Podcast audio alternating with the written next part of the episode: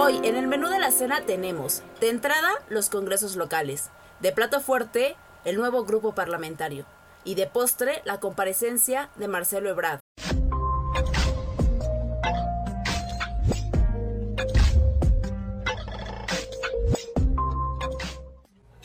Este no es un podcast de opinión política. Aquí ofrecemos propuestas concretas a los problemas de la semana y anticipamos cuáles serán los nuevos en los próximos días. Somos Demolitics, consultoría parlamentaria.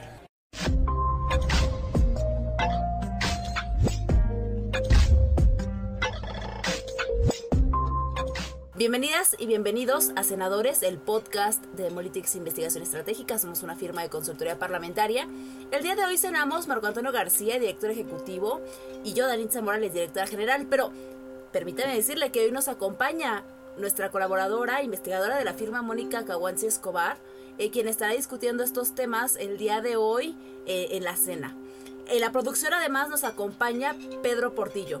Marco, Moni, buenas noches, qué gusto en saludarles y pues vamos a darle, ¿no? Hola Anitza, buenas noches. Hola Moni, buenas noches. Buenas noches a toda nuestra audiencia. Gracias por acompañarnos y escuchen las cosas que tiene que decir Mónica que pueden ser aportaciones muy interesantes. Bienvenida Moni.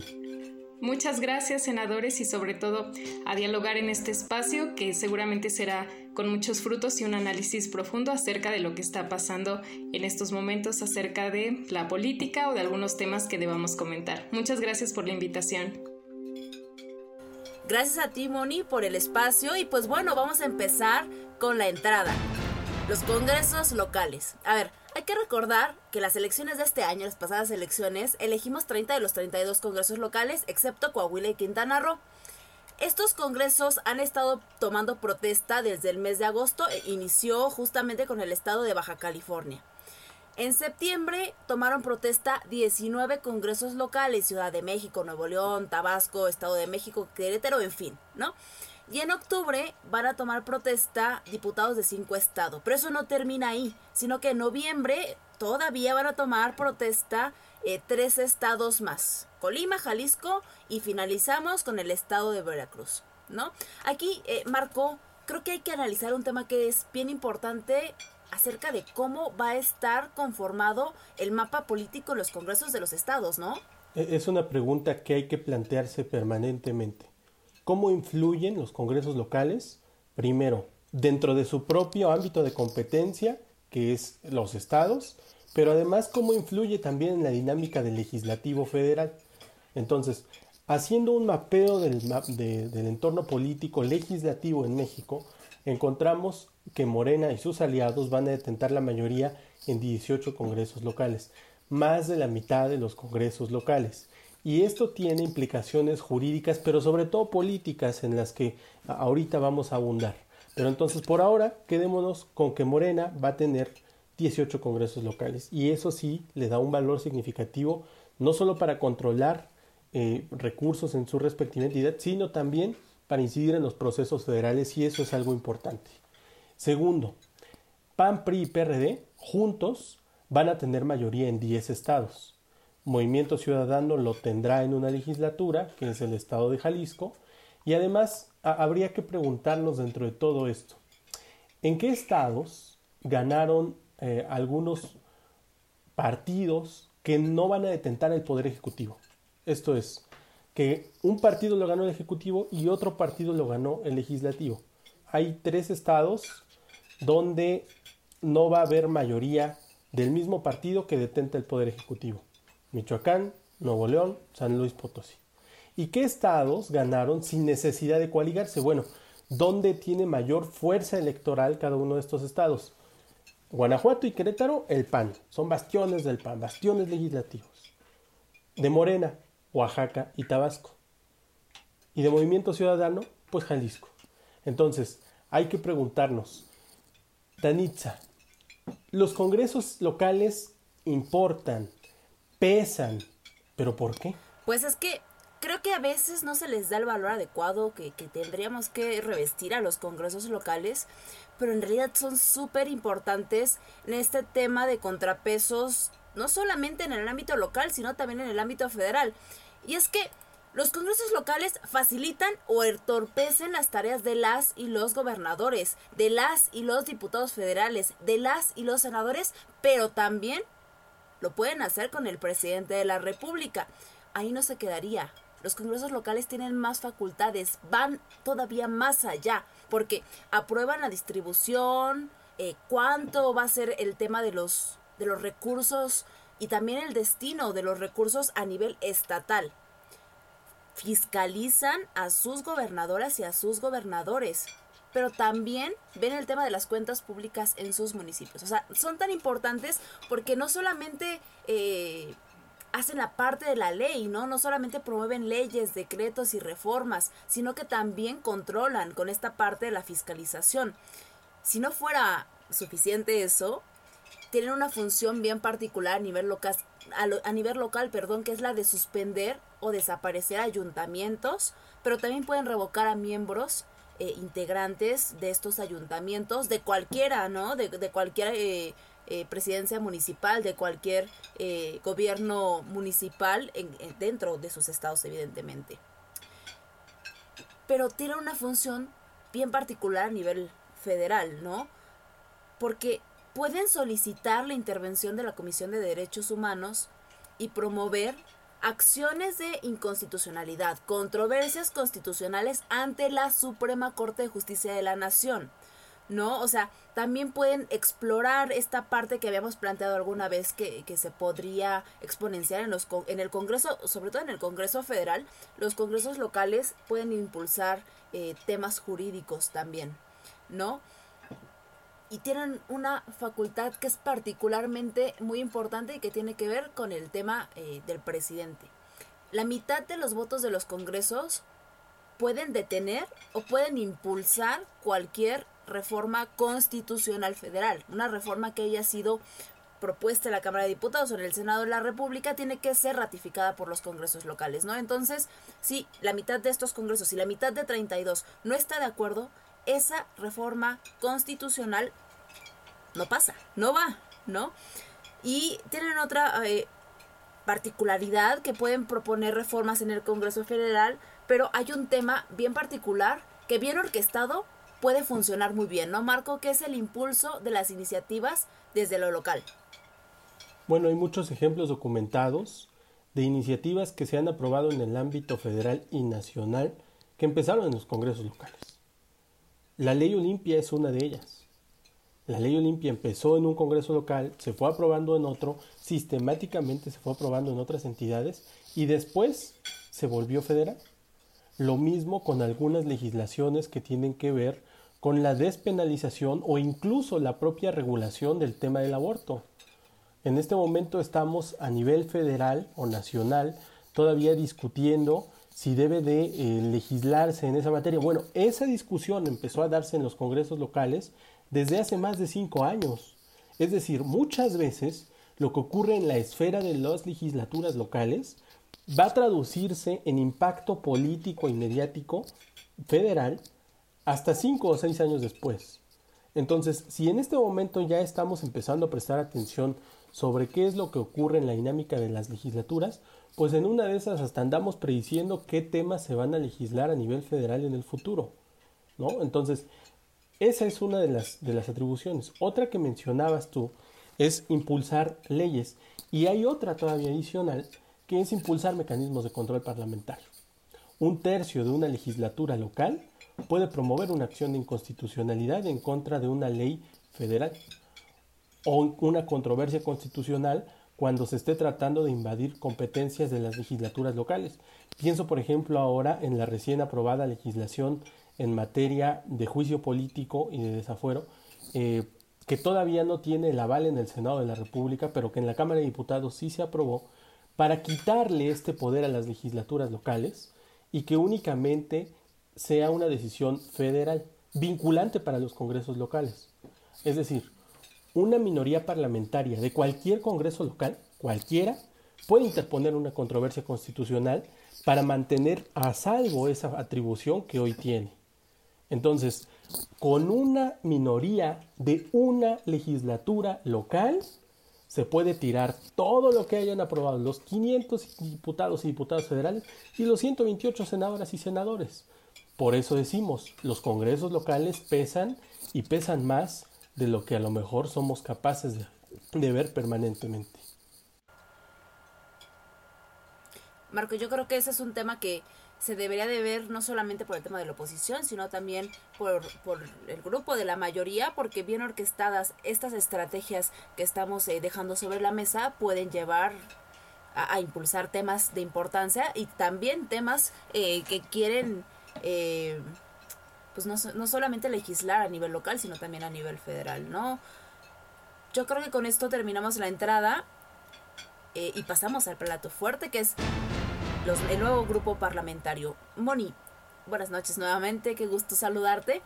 A ver, hay algo que está pasando en el Senado de la República y es que hay un grupo de senadores, de senadoras que quiere organizarse. ¿Cómo está la movida por ahí? Pues así, precisamente como tú lo mencionas, Danitza, en esta semana, pues básicamente el día lunes, al menos cinco senadores y senadoras quienes decidieron básicamente crear un nuevo grupo parlamentario. En, este, en esta iniciativa de crear este nuevo grupo parlamentario, pues podemos encontrar a senadores, por ejemplo, como Germán Martínez, eh, de Morena, a Nancy Sierra, Alejandra León del PT y Gustavo Madero del PAN, al igual que Emilio Álvarez y Casa, quien es un senador independiente. Ellos, digamos que a partir de esta conformación de cinco pues, senadores y senadoras, deciden crear este grupo independiente, pero esta, esta creación la expresan a partir de un escrito que dirigieron hacia la Junta de Coordinación Política, expresando pues básicamente el deseo que tienen para crear este grupo parlamentario determinándolo como plural e independiente. En ese sentido, pues al buscar o al presentar esta intención de crear un nuevo grupo parlamentario, pues básicamente eh, pretenden que este nuevo grupo cuente con una estructura orgánica propia, eh, recursos económicos, materiales y financieros. Entonces, eh, pues al tener, al presentar básicamente esta propuesta, pues estaría dando digamos que un giro hacia la creación de un nuevo, de un nuevo grupo parlamentario que se encontrará presente pues en el Senado. Bueno, creo que hay que preguntarnos. Y habría que preguntarnos entonces. Adelante, Marco. ¿Cuál, Anitza? ¿Se puede hacer o no se puede hacer? ¿Se puede? ¿No se puede? ¿Por qué? Esta conexión que aquí traemos bien padre está, está muy bien porque pensamos lo mismo, justamente, ¿no? ¿Se puede o no se puede hacer? Pues yo, yo diría que en principio no. ¿Sabes? Porque la legislación parlamentaria es muy clara y no se prevé la integración de dos cosas. A ver, primero, de un grupo parlamentario nuevo cuando ya se inició la legislatura y esta legislatura ya inició hace más de hace poquito más hace menos de un mes ya me estaba confundiendo de meses. Y en segundo lugar además de que no permite la, la, la conformación de grupos parlamentarios cuando se inicia tampoco la legislación parlamentaria prevé la integración de grupos parlamentarios de senadoras y senadores de distintos partidos o de senadoras y senadores de grupos eh, sin grupo o, de, o independientes, ¿no? Yo creo que el primer punto podría ser el mayor impedimento jurídico al que se enfrentarían estas cinco diputadas, senadores y senadores, ¿no? Pero a ver, un impedimento jurídico es realmente un impedimento que no permita la constitución de este grupo. Hay que preguntarnos y creo que ese es el tema de fondo, ¿no? Porque hay dos requisitos legales para que se pueda constituir un grupo parlamentario. Primero, que sean cinco legisladores como mínimo, requisito que tienen. Y dos, que pertenezcan al mismo partido político. Uno lo cumplen y el otro no lo cumplen. Entonces, Marco, ¿se puede o no se puede? Te regreso a la pregunta. Bueno, tan se puede que ya ha pasado. Y tan se puede que probablemente volverá a suceder. Tú pones sobre la mesa un tema que permanentemente hemos insistido que es importante hablar en el ámbito legislativo. Lo formal contra lo material. No tienen que estar contrapunteados siempre, pero en la práctica a veces ocurre. Este es uno de esos ejemplos. Formalmente el tener el carácter de grupo parlamentario y solo ese carácter te daría acceso a todas las prerrogativas que ya acabas de mencionar. Y si no lo tienes, pues tampoco tienes las prerrogativas. Pero si tú materialmente eres un grupo parlamentario, aunque formalmente no tengas el reconocimiento jurídico, puede que accedas a esas prerrogativas y eso evidentemente nos tiene que remontar al caso específico del grupo parlamentario del PR. Tú lo decías ahorita. Hay dos requisitos legales para que un grupo parlamentario sea grupo parlamentario. Que sean mínimo cinco. Y, el otro que es que pertenezcan al mismo partido. A ver, ¿qué pasó con el PRD? El PRD inició la 64 legislatura con cinco senadoras y senadores. Después se quedó con únicamente tres. En ese momento, por ese solo hecho de haber perdido a dos miembros, pierde la calidad de grupo parlamentario. Tan la pierde que la propia senadora presidenta en aquel momento del Senado emite un acuerdo a la senadora Mónica Fernández en donde declara la disolución del grupo parlamentario del PRD. Pero ¿qué pasó ahí? Y volvemos nuevamente a la discusión, lo formal enfrente de lo material. Formalmente ya no había un grupo parlamentario del PRD, pero materialmente seguía operando como tal. Seguía ostentándose como tal, seguía llamando a ruedas de prensa como grupo parlamentario, seguía manifestando que tenía un coordinador que era el senador y sigue siendo el senador Miguel Ángel Mancera. Y en ese contexto, el propio senador Mancera se acercó a dialogar con el senador Monreal Llegaron a un acuerdo político y gracias a eso se le siguió reconociendo materialmente su estatus de grupo parlamentario y materialmente sigue teniendo acceso a todas las, todas las prerrogativas, sigue teniendo una estructura orgánica, sigue teniendo acceso a recursos financieros, materiales y humanos, que al final es lo que se busca al detentar la calidad de grupo parlamentario. Pero aquí debo preguntar, ¿grupo parlamentario es la única forma jurídica en la que se puede constituir una asociación de legisladores, Danitza? Ese es un tema pues meramente conceptual, ¿no? De la naturaleza jurídica, lo que significa y todo lo que envuelve alrededor la palabra grupo parlamentario y el concepto de grupo parlamentario. Pero se tendría que llamar también grupo parlamentario o puede que tenga una denominación diferente, ¿no? En los congresos locales, justamente hay al menos tres figuras ¿no? que, que, identifican. La primera son los grupos parlamentarios, que es la unión, en el caso del Congreso Federal, de cinco legisladores del mismo partido, que, es, eh, que expresan su intención de conformarse como un grupo parlamentario, ¿no? Pero también hay otra, que se llaman fracciones parlamentarias, ¿no? Y que no, ciertamente, por ejemplo, en el caso del, del estado de, del Congreso del Estado de Jalisco, pues una fracción parlamentaria requiere un número menos de legisladores, ¿no? A lo mejor requieren cinco para grupo parlamentario y para fracción parlamentaria tres, ¿no? Tres legisladores del mismo partido y que expresen su intención de conformarse como una fracción parlamentaria. Y la otra figura que existe es que es la que se le denomina representación de partido, representaciones de partido, que únicamente con que un legislador expresa su intención de ser una representación de partido es suficiente. Aquí al menos hay tres propuestas ya, ¿no? A ver, puede que no sea grupo parlamentario, puede que sea una fracción parlamentaria, puede que sea una representación de partido, o el nombre que le queramos poner, ¿no?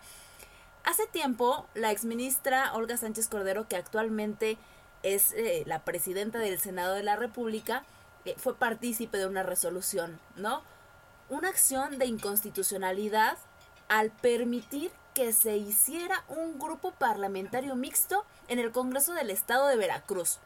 Esta, justamente esta acción de inconstitucionalidad fue votada por unanimidad en la Corte y sentó un precedente súper importante que en este momento es justamente la cuestión que está pasando en el Senado de la República. A ver, son cinco eh, senadoras y senadores que quieren eh, constituir un grupo parlamentario, pero son de distintos eh, fracciones, ¿no? Está también el senador Icaza, que es senador sin grupo parlamentario, pero no, no se les ha permitido hacerlo, ¿no? Aquí ya está un precedente que sucedió y sucedió en el estado de Veracruz. Entonces, en caso de que esta, este nuevo grupo parlamentario se apruebe, va a sentar un precedente súper importante en el tema de los congresos en general, ¿no? Abre la puerta a que otros cinco legisladores de diferentes partidos o del mismo partido se desprendan de sus barcadas y busquen organizarse para obtener los derechos que se desprenden de conformar una una bancada nueva, ¿no? O sea, imagínense que de repente se empiezan a desprender legisladores de distintos partidos, se organizan y entonces dicen, tenemos la intención de conformar un grupo parlamentario distinto a, los que ya existen, ¿no? O del mismo grupo para acceder a, estos eh, derechos que, que, tienen las bancadas legislativas, como a tener más presupuesto, personal y los derechos mismos de esto, ¿no? O también abre la puerta a hacer un grupo parlamentario de legisladoras y de legisladores transfugas, ¿no? Esos diputados, senadores que se desprenden de sus partidos eh, porque no están de acuerdo a lo mejor con, un poco con, con, la ideología o con la forma en la que se está discutiendo algún tema en particular, entonces comienzan a desprenderse de sus partidos y a lo mejor ahí también, ¿no? Da la posibilidad a hacer el grupo parlamentario transfuga con todos los diputados que se van de sus partidos, se organizan, con que junten cinco se podría abrir como esta posibilidad. Pero creo que es bien importante dejar algo claro.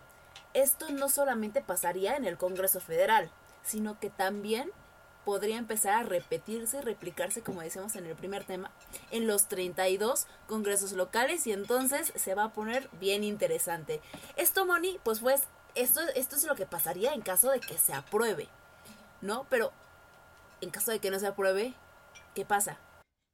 Bueno, pues en caso de que no se apruebe, creo que una de las cuestiones muy interesantes que, que, pues este grupo señala, ¿no? Por ejemplo, ellos hacían una expresión de que en caso de que no les fuera aprobada la conformación de este grupo parlamentario plural, pues ellos iban a presentar algunas eh, denuncias, sobre todo por violación a sus derechos humanos y sobre todo atentaría pues a la democracia mexicana. Eh, bueno, también es importante señalar que se han dado como algunas luces verdes. Por ejemplo, el día de hoy el presidente Andrés Manuel señaló que pues estos senadores y senadoras se encontraban en su total derecho para hacer estas agrupaciones, eh, pues digamos, conjuntando los ideales políticos que posee a lo mejor cada uno, pero sobre todo recalcando que estaban en su derecho y que bueno, a lo mejor serán los próximos días quienes nos darán la razón o no acerca de la conformación de este grupo parlamentario plural. Justo para allá iba. Hay que preguntarnos, y más bien preguntarte, Moni, a propósito del TikTok que subiste, porque ya estamos en TikTok también, como política en corto, ahí búsquenos a propósito del TikTok que subiste ayer, ¿qué podemos esperar de este nuevo grupo o no grupo parlamentario? Pues si bien, eh, así como, como lo estás comentando, esto pues sería una principal afectación sobre toda la correlación de fuerzas que pues habría en el Senado, ¿no? Habría tal vez un segundo grupo bisagra que pues al igual que Movimiento Ciudadano pudiera tender puentes entre el bloque de la mayoría y el bloque de la contención. Entonces digamos que también eh, pues en caso de que este grupo parlamentario surja como un nuevo actor, como un nuevo grupo en esta pues en el Senado, pues podría conllevar a este, a este tipo de, de cuestiones que pueden ocurrir pues en el mismo Senado. Entonces podemos esperar que sea un grupo de choque hacia el grupo mayoritario, que sea un grupo que apoya a la oposición? ¿Qué podemos esperar?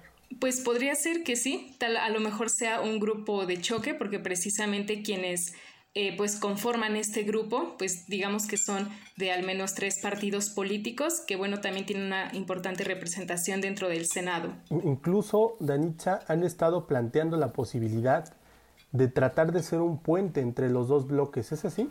Justamente eh, por los ánimos y por todo esto que está sucediendo alrededor podemos leer que más allá de ser eh, pues un grupo que va a estar en contra de, de, de, todo lo que se propongan o que siempre van a estar a favor de lo que quiera alguno de los dos bloques, pues podemos pensar a lo mejor que puede ser un grupo, como bien lo decía Moni, que pudiera tejer alianzas estratégicas entre los grupos parlamentarios, a lo mejor funcionar como pues ese punch, ese empuje que le falta para poder eh, a lo mejor conciliar el PAN con, con, Morena o a lo mejor, no, no, a lo mejor darle esos votos al PAN o darle esos votos a Morena que le hace falta, que aunque Morena no tiene la mayoría en, en el Senado de la República, eh, pudieran ser, igual que Movimiento Ciudadano, como bien lo dijo Moni, piezas claves y fundamentales en la discusión en las próximas sesiones del Senado de la República. Pero, a ver, ¿qué pasaría, Marco, si no se logra esta constitución formal, formal, jurídica, con el acuerdo a lo mejor y la votación del Pleno eh, del nuevo grupo parlamentario plural e independiente. así creo que, que se debería llamar, grupo parlamentario plural e independiente. No va a pasar nada, va a poder acceder de todos modos a esas prerrogativas, tal como lo está haciendo el PRD. Y es que aquí déjenme sintetizar lo que las, lo que las dos están diciendo a la pregunta.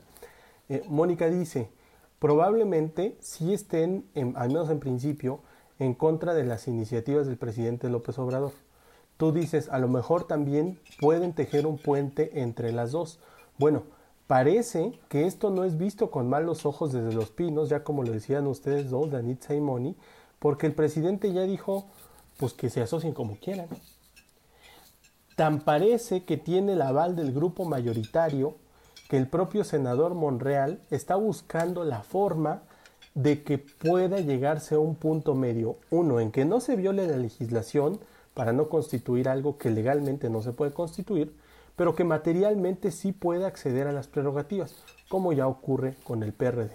Entonces, si van a estar confrontando lo que dice el Ejecutivo, la, mayoría no lo ve con malos ojos. Y eso es una buena noticia para la democracia mexicana pues vamos a ver en los próximos días si estaremos eh, en presencia de un nuevo acuerdo que desplace normas, una práctica parlamentaria que ya estuvimos discutiendo en episodios pasados de Demolitics, así que, pues bueno, el tiempo nos lo va a decir. Ahora pasamos, eh, Moni, Marco, a la última parte, a la más rica, que es el postre. La comparecencia de Marcelo Ebrard. A ver, eh, en la Cámara de Diputados y en el Senado de la República se está llevando a cabo el análisis de la glosa del primer informe presidencial del presidente López Obrador. ¿No? Eh, además del, análisis de la glosa, se están haciendo las comparecencias de las y los titulares de los temas que se están eh, discutiendo en, en cada una de estas dos cámaras. La semana pasada, como bien analizamos, compareció la secretaria de Seguridad y de Protección Ciudadana, el día de hoy compareció el secretario de, Gobernación y el día de ayer el secretario de Relaciones Exteriores Marcelo Ebrard en el Senado de la República. ¿Qué es lo que podemos rescatar al respecto, Moni? Pues bueno, eh, podemos rescatar al menos cuatro temas que fueron importantes que se mencionaron en esta comparecencia. En un primer punto podemos encontrar eh, pues que se hizo mención acerca de su gestión en el proceso pues que se llevó a cabo de la vacunación. Eh, otro punto muy importante, que lo podemos considerar como el segundo punto, la crisis migratoria que actual México pues está enfrentando debido a los flujos migratorios provenientes ya sea de Centroamérica o de algunos países del Caribe. En un tercer punto podemos encontrar la relación de Estados Unidos y México, acerca pues de algunos temas que estaré mencionando en un momento, y finalmente su participación que tuvo pues en la cumbre de la CELAC. Y bueno, pues eh, mencionando un poco más sobre estos cuatro puntos que fueron importantes eh, de importante mención dentro de, dentro de su comparecencia, podemos encontrar que, pues, con respecto al tema de la vacunación, el secretario mencionó que principalmente aquellos países que fueron eh, los que desarrollaron a través como de estas industrias farmacéuticas las vacunas, pues lo primero que hicieron fue pues priorizar la vacunación, la inmunización de sus poblaciones y después llevar a cabo pues la distribución de vacunas a diferentes países. Entonces, eh, pues a pesar de que las vacunas fueron escasas en un primer momento y hubo una dificultad para poder acceder a ellas, el secretario nos comenta que pues esta gestión se logró adecuadamente. A partir pues de esta gestión se logró eh, tener algunas vacunas para poder inmunizar a la población mexicana y en ese sentido pues hacer frente a la pandemia de COVID que pues actualmente seguimos enfrentando. Eh, pasando a este segundo punto que acabé de mencionar en, un, pues en este momento, entre la relación acerca de Estados Unidos y México, pues bueno, pues el secretario afirma que existe una buena relación entre México y Estados Unidos y esta pues también es de mutuo respeto.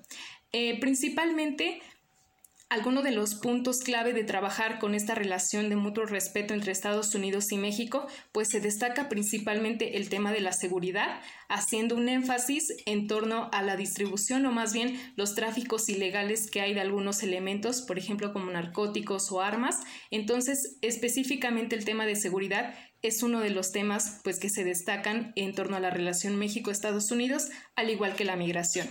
Eh, pues estos serán algunos temas que se van a estar trabajando, se van a estar tocando, sobre todo porque se requiere una reorganización eh, y sobre todo también cooperación en las estrategias que se van a trabajar en términos de seguridad entre estas dos naciones. Y que bueno, el próximo 8 de octubre el secretario de Estado de Estados Unidos eh, junto con el gobierno mexicano, estarán trabajando a través de unas eh, mesas de diálogo para poder llevar a cabo un acuerdo y, seguir cooperando en estos temas mencionados. Respecto al flujo migratorio, que también es uno de los temas eh, tanto importantes y sensibles que implican a la acción y la coordinación entre gobiernos también, pues bueno, se, se afirma que la migración es una situación que pues no, no dejará de existir, sino que también es otro tema que requiere la cooperación y participación de Estados Unidos, debido a que México es un país en tránsito de la migración y que la mayoría de estas migraciones pues tienen como destino llegar a Estados Unidos. Y que bueno, en, este, en esto que, nos comenta el secretario acerca de su comparecencia, pues en un primer momento eh, refiere que se estará trabajando en conjunto con Estados Unidos para desarrollar una estrategia esta estrategia pues se prevé empezar a coordinar una inversión económica directa, eh, principalmente para invertirla en países de Centroamérica como Honduras, Guatemala y El Salvador.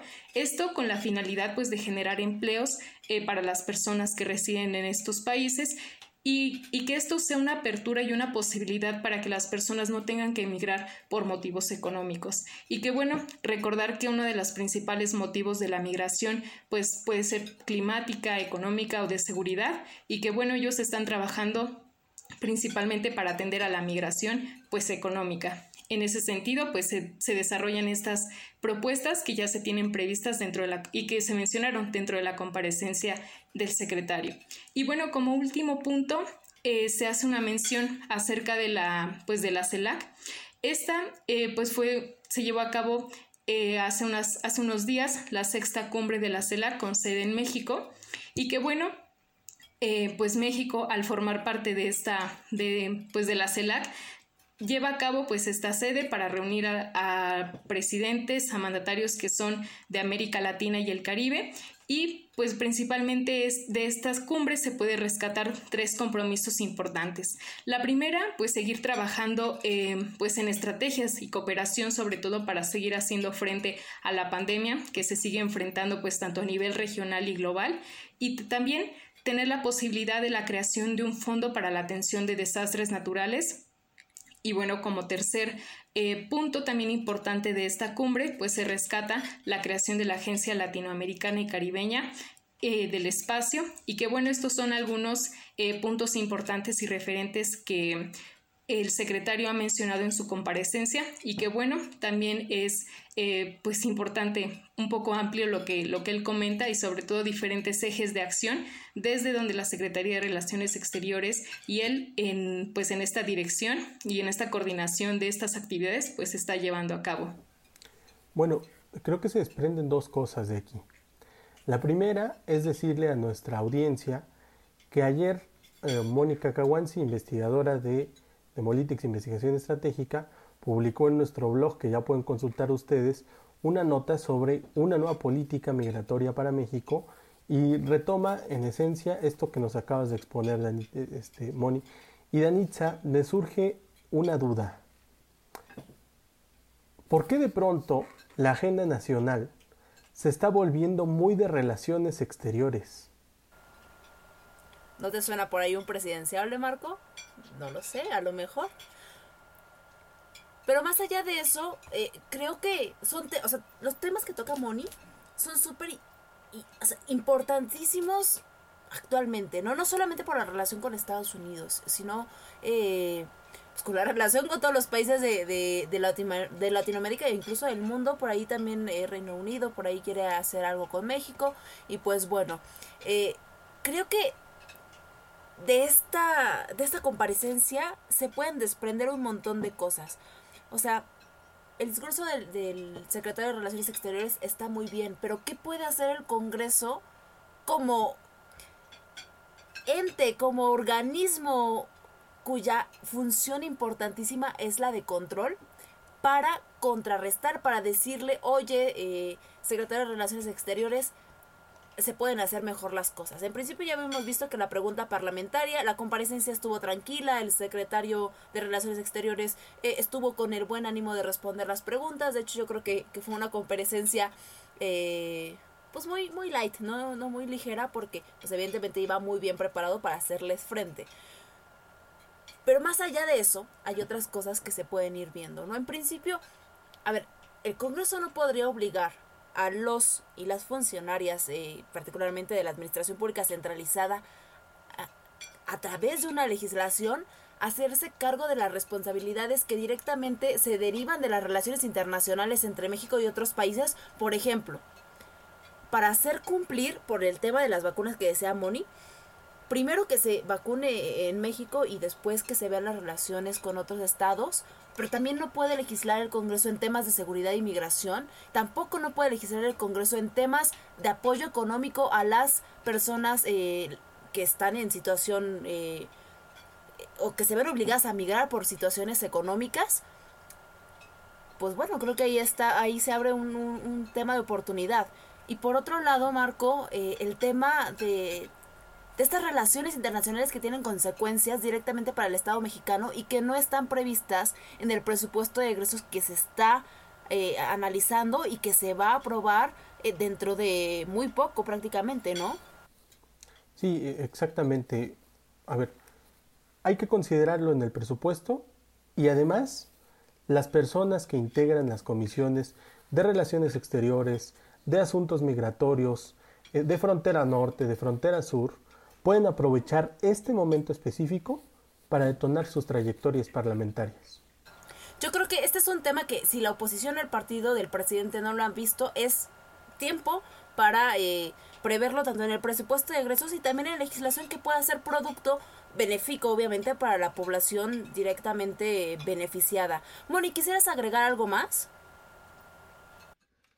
Bueno, pues quisiera agregar que precisamente creo que el tema de las relaciones internacionales y también esta vinculación e importancia que tienen las decisiones el Congreso, pues es de suma importancia y que pues como lo mencionas, ¿no? La comparecencia pues se llevó a cabo pues ordenada, tranquila y que pues en ese sentido creo que también son las cuestiones del exterior, pues también están afectando a pues a la política local, ¿no? A lo doméstico y también importante destacar que aunque dentro de la agenda de pues el presidente Andrés Manuel no está contemplado tal vez eh, digámoslo así, no está tan contemplada el desarrollo de, pues precisamente de las relaciones exteriores, porque precisamente él fija su política exterior que la mejor política exterior es la interior, ¿no? Entonces creo que también esa frase nos puede decir bastante acerca de lo que México está planeando hacer en torno a sus relaciones internacionales con, con otros actores, pero que bueno, eh, estos son como algunos elementos que se destacan en torno a las relaciones y los intereses que México también está